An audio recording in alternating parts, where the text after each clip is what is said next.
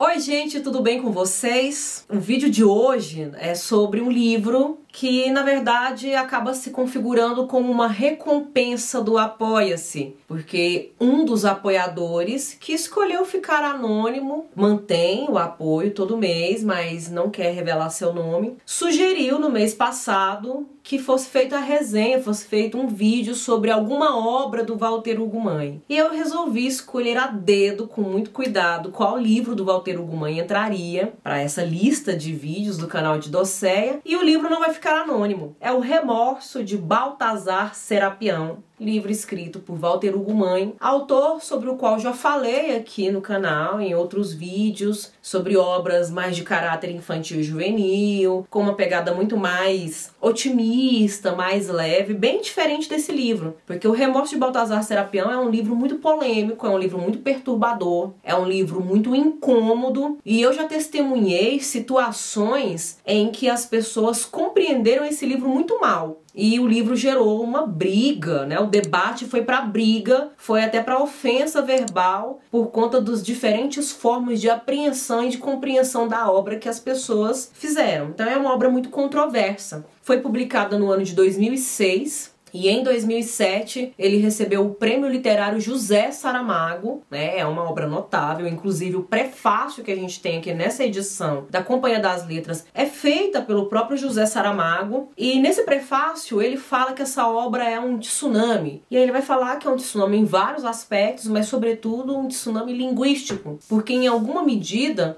essa obra é muito semelhante às obras, às narrativas do José Saramago em geral, que tem aquela marca de ter parágrafos muito longos, não utilizar travessão, não utilizar aspa quando entra as falas das personagens. É uma linguagem muito líquida, muito fluida, então você tem que estar muito envolvido, tem que estar muito aprofundado na leitura para você conseguir discernir em que momento o narrador fala, em que momento são personagens que entram para dialogar com ele, em que momento a gente tem um discurso direto, um discurso indireto indireto e o discurso indireto livre, né, que o narrador conversa muito também com o leitor. Então esse caráter metaficcional também é muito forte. É uma obra que do início ao fim, trabalha só com as minúsculas, né? É, é uma marca inicial das obras da escrita do Walter Hugo Mãe, esses textos que não marcam a maiúscula nem no início de parágrafo, nem nos nomes próprios. Depois ele acabou abandonando essa estratégia por, por perceber que ela foi ficando inócua, mas é o começo da carreira dele usando as minúsculas. É, a questão das vírgulas, dos pontos finais, a questão da pontuação também aqui, ela vai muito mais para oralidade, né? Ela reproduz reproduz muito mais oralidade do que a norma padrão da língua portuguesa escrita. Algo também que é bastante José Saramago, né? Então não é à toa que ele recebe o prêmio com o nome desse escritor e esse escritor faz um, um prefácio tão é, é tão significativo para essa obra. É, Walter Ugumã é um sujeito extremamente carismático. É um sujeito que já esteve inclusive no programa do Jô Soares, deu entrevista pro Jô Soares, admirava muito o programa, né, desse, desse dessa figura notável que a gente perdeu no ano de 2022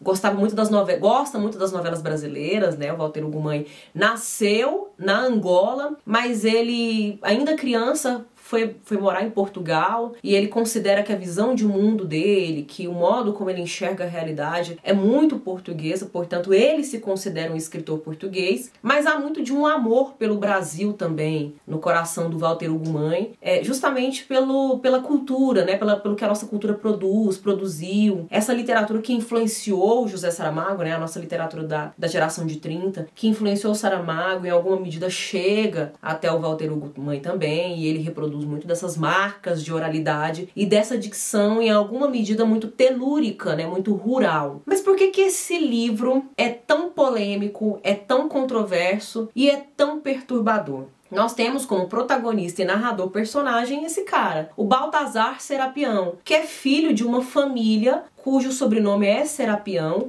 O pai dele se chama Afonso, o pai dele é um camponês, e tem o atrevimento de ter o mesmo nome do senhor feudal, que é o Dom Afonso. Então, já estou antecipando aqui para vocês. É uma obra que está ambientada numa possível Idade Média, numa possível sociedade feudal extremamente patriarcal, porque a família Serapião vive num feudo. O feudo que é comandado pelo senhor feudal Dom Afonso. Entretanto, ele não é reconhecido pelos vizinhos, pelas pessoas que vivem na terra dele, como um serapião. Ele e sua família são reconhecidos como sargas. Sarga é o nome da vaca que eles criam. Eles têm uma vaca ali de estimação que vive com a família. E ao serem chamados de sargas, serem identificados como sargas, existe aí um, um indício de zoofilia, né? De que o pai deles tenha tido relações com a vaca e os filhos nasceram dessa relação dele com a vaca. E aí eu já aviso para vocês, gente, há esses indícios de zoofilia em outros trechos do livro. Há cenas de zoofilia de fato, né? Então não é uma simples acusação, uma simples boataria. Existem fatos concretos que corroboram isso, mas a zoofilia nessa obra eu diria que é o menos escandalizador dos problemas, porque na obra nós temos uma sistematização, uma institucionalização oficializada da violência contra a mulher. Todas as mulheres aqui são tratadas como lixo, são tratadas como nada, são tratadas como simples ferramentas nas mãos dos homens. Uma sociedade extremamente patriarcal, machista, misógina misógina que odeia as mulheres. E as mulheres são submetidas a tudo quanto é tipo de violência que vocês imaginarem: violência física, violência sexual, violência moral, violência psicológica, violência patrimonial. A mãe do Baltazar Serapião nem nome tem. É uma figura importante, é a matriarca da família Serapião, e nem o nome dela aparece na obra. A vaca tem nome e a mãe não tem nome. Então a vaca tem ocupa um lugar mais elevado nessa hierarquia social do que a própria mãe do cara. Ela é brutalmente assassinada pelo pai do Baltazar, pelo Afonso, porque ele suspeita que ela o tenha traído e tenha ficado grávida de outro homem e resolve matá-la por isso. Antes disso, ela tinha sido espancada de tudo quanto é forma. A gente não ouve a voz dessa personagem em momento algum do enredo. Então é uma personagem que é completamente apagada, silenciada. E essa obra ela provoca mal-estar e incômodo justamente por isso, porque é uma obra que vai tratar desse tipo de violência, da misoginia, da violência violência nua e crua, brutal, muito cruel contra a mulher, mas não de uma maneira panfletária, como a gente está acostumado a ver, né, em todo tipo de manifestação que reivindica os direitos iguais e que é super legítimo, e nem também da perspectiva da vítima, né, que, que vai denunciar o seu agressor, né, que vai se mobilizar contra esse sistema de opressão, que vai ter uma tomada de consciência muito importante e libertadora. Não, essa violência, toda essa violência que é naturalizada, institucionalizada dentro da obra, ela é narrada do ponto de vista do próprio agressor, do próprio algoz das mulheres. Porque o Baltazar se casa, ele se apaixona perdidamente e se casa com a Hermesinda. A Hermesinda é linda, é jovem, é agradável, é fresca, só que ele fica com muitos ciúmes dela. Ela vai trabalhar na casa do Dom Afonso e fica ali horas e horas, volta. O Serapião, o Baltazar, começa a desconfiar de que ela está tendo um caso com esse senhor feudal, esse, esse senhor de idade que não tem atrativo nenhum, mais, mais sofre de mazelas, de moléstias, de doença, do que de vigor sexual, de virilidade, né? Não tem nada de imbrochável né? Normalmente quem fica demais proclamando sua virilidade não tem muita virilidade, né? Tem que ficar se afirmando para ver se engana alguém. Mas aqui é um caso, uma figura bem brochável, mas ainda assim provoca todo um mal-estar, provoca um incômodo no Baltazar e ele começa a descontar nela. Ele, ele em alguma medida, ele começa a tratá-la e, e infligir sobre o corpo dela atos de violência por duas razões. A primeira é para ensiná-la a andar na linha, então tem uma finalidade pedagógica e moral aí típica dos cidadãos de bem, né? De sempre querer ensinar aquilo que é adequado para eles, mesmo eles não andando dentro dessa moral tão correta que eles concebem, e sempre na base da violência, da mutilação. Então ele quer ensiná-la a ser uma esposa exemplar, mas ao mesmo tempo também, em alguma medida, parece que por trás disso existe a intenção de torná-la cada vez menos atraente aos assédios do Dom Afonso. Então ele quebra um braço dela e vira, entorta a mão dela para cima, quebra o pé dela e vira o pé dela, torce o pé dela, arranca tufos de cabelo da cabeça, ela vai ficando careca, arranca um olho da mulher. Gente, é violência atrás de violência, cada cena mais brutal que a outra. É um livro extremamente incômodo, extremamente perturbador, mas eu quero até chamar atenção para a questão polêmica que essa obra provoca, que a literatura e a arte, elas não têm obrigação de ensinar as coisas pra gente sempre de maneira agradável, porque a vida não é sempre agradável, muito pelo contrário, muitos aprendizados, muitas experiências, né, muitas conclusões e soluções que a gente tira da vida, elas sempre saem às duras penas. Muitas vezes a literatura é até mais agradável, a arte, a ficção é até mais agradável do que a vida. A vida é dura com a gente. Então, como a literatura emula a vida, a literatura fala da vida, né, ela não separa-se da vida, ela não tem que ter um compromisso sempre é, é, indestrutível com o conforto, com o prazer. Em alguns momentos ela vai ser mesmo incômoda, mesmo que seja para mobilizar a nossa reflexão de uma maneira mais veemente.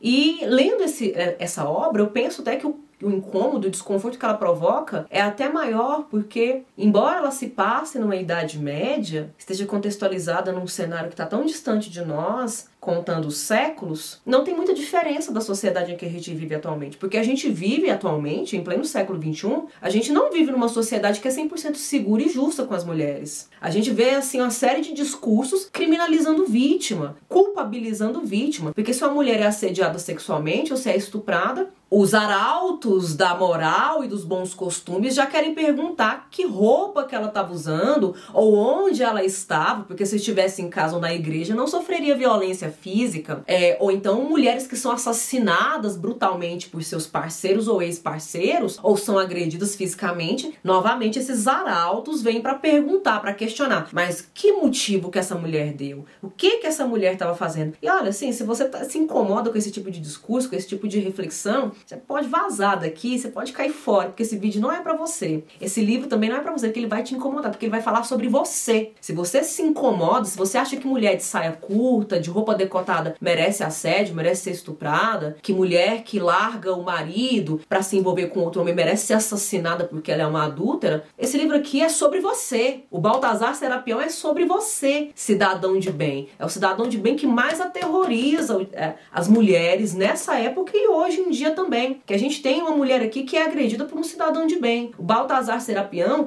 é convicto de que o que ele está fazendo é certo, é bom e é por amor. Ele tem certeza disso. Ele acha que ele está certo, só que ele está errado, porque ele acaba com a mulher dele, ele acaba com a vida dele. E todas as mulheres que aparecem dentro dessa narrativa, todas elas são inferiorizadas, são menosprezadas, são diminuídas, são desvalorizadas, são desumanizadas, elas são colocadas em patamar inferior da vaca. Como eu falei, a mãe do Serapião é um exemplo. A Hermesinda, a esposa dele. A dona Catarina, que é a esposa do Dom Afonso, ela só é temida porque ela é feudal. Ela também é uma senhora feudal, ela é uma aristocrata. Então ela tem mais poder no que diz respeito à classe social do que o Baltazar Serapião. E, portanto, ela é mais temida, eles mantêm uma distância dela porque ela tem algum poder aquisitivo e social que eles não têm. Aí a gente tem um outro problema aqui na obra, que é a questão de classe, que embora não seja tão aprofundada como a questão da misoginia, a questão do sexismo, também é uma questão que merece ser considerada e pontuada dentro dessa obra. A gente também tem outras personagens, a Brunilde, que é irmã do Baltazar Serapião. Ela trabalha na casa, na casa do Dom Afonso e ela é obrigada, além de fazer todo o serviço da casa, prestar favores sexuais a esse senhor, porque senão ela não vai ter serventia nenhuma para ele. E quando ela é descoberta, ela é desmascarada, é ela quem é a culpada, é ela quem é a figura errada, né? Ninguém vai questionar nada com Dom Afonso, sendo que foi ele que impôs sobre ela, a partir do seu poder hierárquico, que ela ficasse nessa condição tão degradante. Mas tem outra personagem, duas outras personagens aqui que são muito interessantes, que merecem um pouco mais da nossa atenção. Uma delas é a Teresa de Aba, que é uma ninfomaníaca e todos a tratam como se fosse um animal, como se fosse uma porcaria, porque como ela é ninfomaníaca, ela busca sexo por conta do próprio prazer. Então, ela não recusa sexo e ela vai atrás dos homens para sexo porque ela quer. Ela não, pra, com ela o estupro não existe,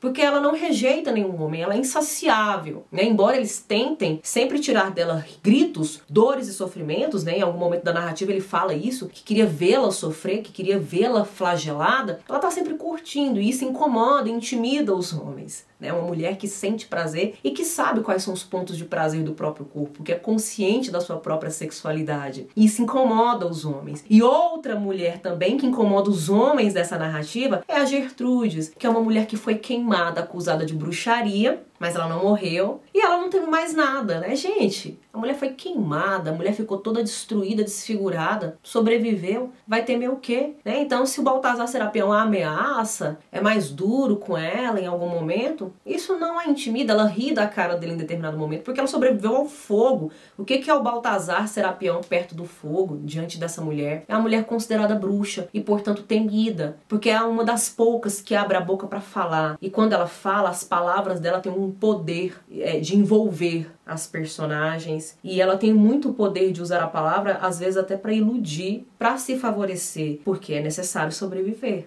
Então ela precisa se, se favorecer, gente, senão ela vai ser morta. E o que é interessante em Gertrudes é que a gente, a gente não tem certeza de nada nessa obra. Narrador personagem é, é sempre uma figura muito problemática, né, gente? Narrador personagem é uma figura que sempre conta as, os fatos do ponto de vista dele. Então ele não é 100% confiável, né? Em geral, o narrador personagem não é 100% confiável. Em se tratando do Baltazar Serapião, é menos confiável ainda, porque ele é um tosco. Ele é violento, ele é brutal, ele é ele é um assassino, ele é um estuprador, ele é um canalha, ele é um agressor de mulheres, então ele merece menos credibilidade ainda por conta de tudo isso. Mas em geral, mesmo que o narrador, personagem, seja uma figura em alguma medida até correta, né, impoluta, ele não é 100% confiável porque ele sempre vai puxar essa sardinha pro lado dele. Ele sempre vai favorecer a perspectiva dele, ele vai sempre ser o herói da narrativa. É, e é o que acontece aqui.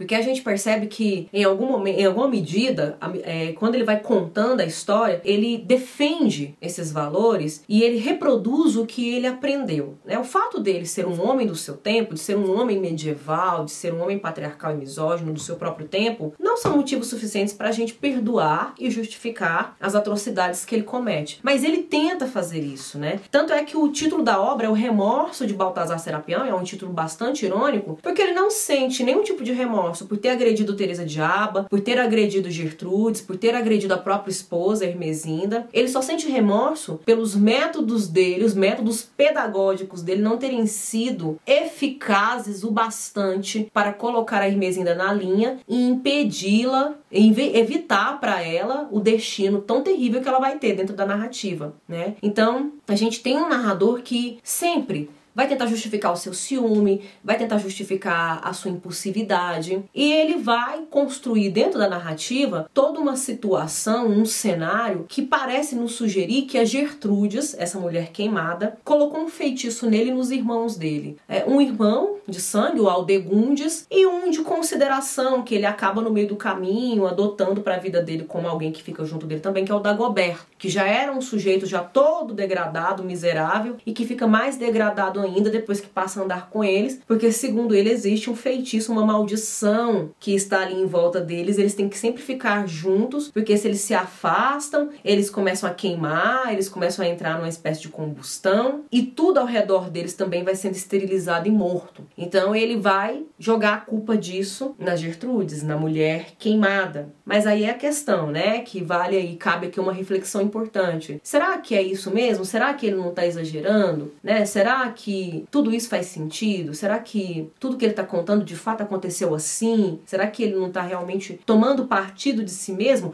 Algo que é perfeitamente compreensível, porque na primeira pessoa é, é mesmo interessante, né? É mesmo muito pertinente e recorrente que o discurso toma part... tome partido de si próprio mesmo. E depois de falar sobre tudo isso, né? Sobre. Eu, eu não vou ficar contando detalhes do enredo, é uma obra muito chocante, é uma obra que é importante para a gente refletir sobre toda essa naturalização e até a banalização da violência contra a mulher, porque é que acontece de forma cotidiana, de forma até ordinária, né? Tá, faz parte de todos os dias como acordar e abrir os olhos e o galo cantar, né? Não é nenhuma novidade, não é nenhum absurdo, nenhuma manchete de jornal que mais uma mulher seja agredida, espancada, estuprada ou morta dentro desse enredo. Mas em alguma medida, eu poderia dizer que é uma obra que provoca mal-estar até físico. É uma obra que dá um, um certo certo, uma certa náusea, um certo enjoo. Existem cenas aqui que são muito gráficas. Alerta de gatilho mesmo. Baltazar Serapião é uma obra que merecia ter no início, assim, alerta de gatilho. Sobretudo para quem já tem memórias de violência, já sofreu violência, é algo que pode desencadear. Mas ao mesmo tempo é uma obra que provoca muito incômodo e mal-estar em quem minimiza ou relativiza a violência contra a mulher porque se sente denunciado ali, se sente acusado ali, porque está representado ali dentro daquela daquele caráter comum da violência contra a mulher, né? Como algo que é aceitável porque mulheres são seres inferiores. Eu inclusive separei alguns trechos do livro para eu fazer leitura de alguns curtos parágrafos só para ilustrar para vocês é, o tipo de mentalidade que o Baltazar Serapião tem, que tipo de concepção sobre mulher ele tem e como essa sociedade fomenta tudo isso. Primeiro capítulo, primeiro parágrafo. A voz das mulheres estava sob a terra, vinha de caldeiras fundas onde só diabo e gente a arder tinham destino. A voz das mulheres, perigosa e burra, estava abaixo de mugido e atitude da nossa vaca, a sarga, como lhe chamávamos. Então aqui, né, a gente já tem a abertura do livro já completamente misógina, colocando a mulher num lugar de demonizada e de inutilidade, a algo que é inferior à própria vaca. Aí outro trecho que eu separei, né? Mas o livro todo é um festival de denúncia, mas a denúncia mostrando o depoimento do próprio algoz, né? O algoz dando corda para o próprio algoz se enforcar, né? Por isso que eu, eu defendo a leitura do Remorso de Baltazar Serapião. É um livro difícil, é um livro incômodo, mas o próprio Walter Hugo Mãe fala sobre isso, sobre muitas vezes a literatura ter uma, um papel mesmo de incômodo, de perturbar a gente, de tirar a gente de uma, de uma cegueira, de uma inércia, até de uma zona de conforto, né? De fazer vista grossa para aquilo que a gente acha que não é da nossa conta, mas é, porque é um problema social, é um problema de todos que vivem na sociedade, todos nós somos responsáveis por isso. E aí é outro trecho que ele fala assim: Uma mulher é ser de pouca fala, como se quer, parideira e calada, explicava o meu pai. Ajeitada nos atributos, procriadora, cuidadosa com as crianças e calada para não estragar os filhos com seus erros. Também para não espalhar pela vizinhança a alma secreta da família, que há coisas do decoro da casa que se devem confinar aos nossos, né? Então, a mulher como linguaruda, como fofoqueira, né? Com coisa que o homem não faz fofoca, com coisa que o homem também não gosta de se reunir e falar mal de outros homens e de mulheres também, né, gente? Fofoca é uma cola da sociedade em geral, independentemente de gênero. Outro trecho. As mulheres eram muito perigosas, alimentavam os homens e podiam fazê-los comer pó que os matasse. Enviuvavam muito, apoderadas de si mesmas para se vingarem de não terem razão. Inclusive, isso remete até a elementos do passado, né? Em que mulheres, quando ficavam viúvas, elas eram tratadas como é, repudiadas, né, eram marginalizadas dentro da sociedade. E muitas vezes em algumas sociedades eram até impedidas de ter acesso aos bens né, da herança de família, é, e essa herança ela era transmitida para um parente homem mais próximo do falecido patriarca da família. Aliás, o livro da Jane Austen, Orgulho e Preconceito, trata muito disso, né, da família lá dos Bennet. Tem vive esse dilema em um determinado momento. Mais um trecho para deixar todos vocês de cabelo em pé, é, para mostrando esse sujeito aqui que pode ser inclusive o nosso vizinho muitas vezes, né, ou pode ser a pessoa com quem a gente cruza num restaurante, cruza atravessando a faixa de pedestre, tá no nosso lado dentro do carro no sinaleiro, né? Infelizmente ainda a gente tem na nossa sociedade alguns homens capazes de fazer isso. Alguns inclusive já fizeram, né? Uns mataram mulher, tocou fogo, esquartejou e deu para os cachorros comer. O outro deu tesourada, o coração da mulher até saiu para fora do peito, de tanto que deu tesourada nela. Enfim, uma série de brutalidades que acontecem assim dia a dia de violência contra a mulher. E não só no discurso, né? Mas vão para as vias de fato, infelizmente. Ergui as mãos à cara e tentei acreditar que casaria com a Hermesinda A bela rapariga a esconder os olhos, e como dedicaria meus dias a enchê-los da minha imagem para que viesse a sua condição de mulher apenas da minha condição de homem. Outra barbaridade aqui dita por esse cara, né? O cara acha que a mulher só vai virar mulher a partir do momento que ele, como homem, entrar na vida dela. Muito parecido com aquele discurso que, que afirma muito que mulher só é mulher de fato quando tem filho. Mais um discurso patriarcal, misógino, machista, que perpetua violência contra a mulher. Mulher não tem que ter. Não tem tem que atender a expectativa obrigatória de ninguém dentro da sociedade, gente. Ela tem que ser o que ela pode ser, o que ela quer ser, dentro da lei, dentro dos seus direitos e deveres como cidadã, como ser social e ser histórico. Outro trecho bárbaro é o penúltimo, tá? Porque acho que convém vocês terem a experiência de linguagem com essa tsunami linguística, como diz o Saramago. E se lhe dei o primeiro corretivo de mão na cara, não foi porque não a amasse, e disse-lhe: Existe amor entre nós. Assim te aceitei por decisão de meu pai que quer o melhor para mim. Mas Deus quis que eu fosse este homem e tu a minha mulher. Como tal estás, está nas minhas mãos completar tudo o que teu feitio está incompleto. E deverás respeitar-me para que sejas respeitada. É outra gravidade aqui, né? É o momento que ele bate nela. Que ele agride, né,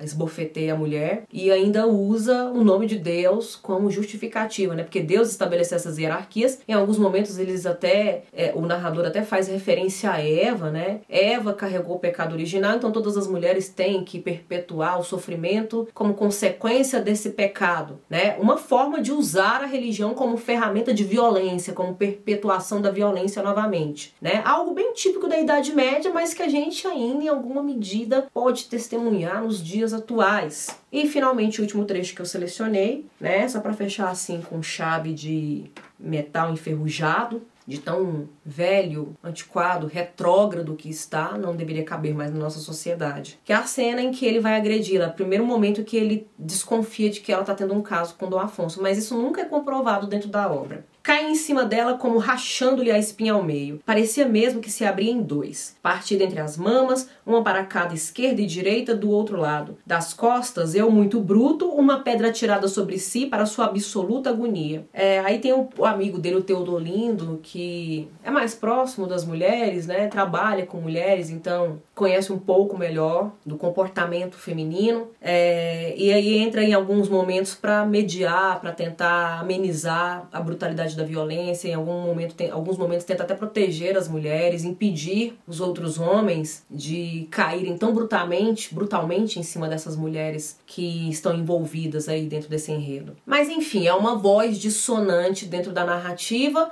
e também em alguma medida o Teodolindo não não concorda muito com a violência física contra as mulheres no que diz respeito à agressão, mas no que diz respeito à exploração sexual, ele muitas vezes nada de braçada também nesse território. Portanto, é uma leitura muito incômoda, mas bastante necessária, sobretudo porque é diferente, né, de todas as discussões e denúncias sobre violência institucionalizada na nossa sociedade, que vem normalmente de pessoas que almejam, que desejam uma justiça e um equilíbrio maior na nossa sociedade, ou muitas vezes vem das vítimas que a partir daquelas memórias desagradáveis querem que a justiça seja feita e querem que esses casos de violência não se repitam com outras possíveis vítimas. Aqui a gente tem a perspectiva do algoz, do criminoso, do agressor, que tenta explicar justificar os seus motivos, tenta justificar a violência, tenta explicar de onde é que ela vem, da sua própria formação, e mesmo assim ele continua errado. Mesmo assim ele é um criminoso, mesmo assim ele é bandido, mesmo assim ele merece a punição, ele merecia ser realmente punido, castigado com o rigor da lei, dentro da, da legislação possível, diante desses crimes que ele comete.